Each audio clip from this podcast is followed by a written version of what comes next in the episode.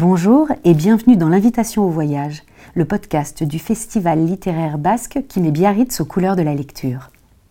Parce que Biarritz et le Pays basque sont liés à l'océan, il était naturel que l'invitation au voyage en explore toutes les facettes. Dans cette série de podcasts, nous vous emmenons au large pour une excursion littéraire. Bonjour, je suis Xavier Gallet et aujourd'hui c'est moi qui vous emmène en voyage. Je vais vous lire un extrait d'Alexandre Dumas, Une Odyssée en 1860.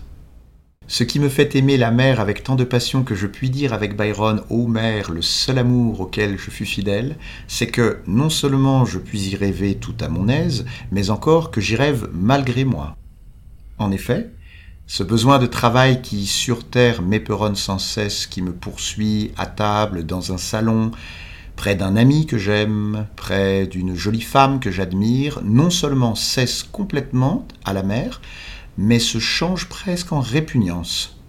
Moi qui, soit à Paris, soit à la campagne, me reproche de passer une heure loin de mon cher papier, de ma bonne table, de mon encre qui coule si bien le long du bec actif de ma plume, je reste inactif à bord. Non pas une heure, mais des heures, non pas un jour, mais des jours, et ce, sans une seconde de lassitude, de fatigue ou d'ennui. Une fois mon regard perdu dans l'immensité, la pensée fait immédiatement place au rêve. Je rêve à quoi? Dieu le sait, à l'infini au monde qui roule sur ma tête, à la mer qui roule sous mes pieds.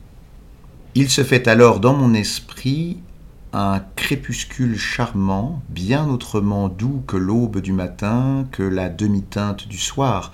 Les fumeurs d'opium, les mangeurs de hashish peuvent seuls comprendre cette voluptueuse absence de la volonté. Quelle que soit l'importunité qui me tire de ce demi-sommeil, je l'accueille souriant, ne retrouverai-je pas mon extase tant que je voudrais? Et disons-le, l'Emma semble faite exprès pour les rêves.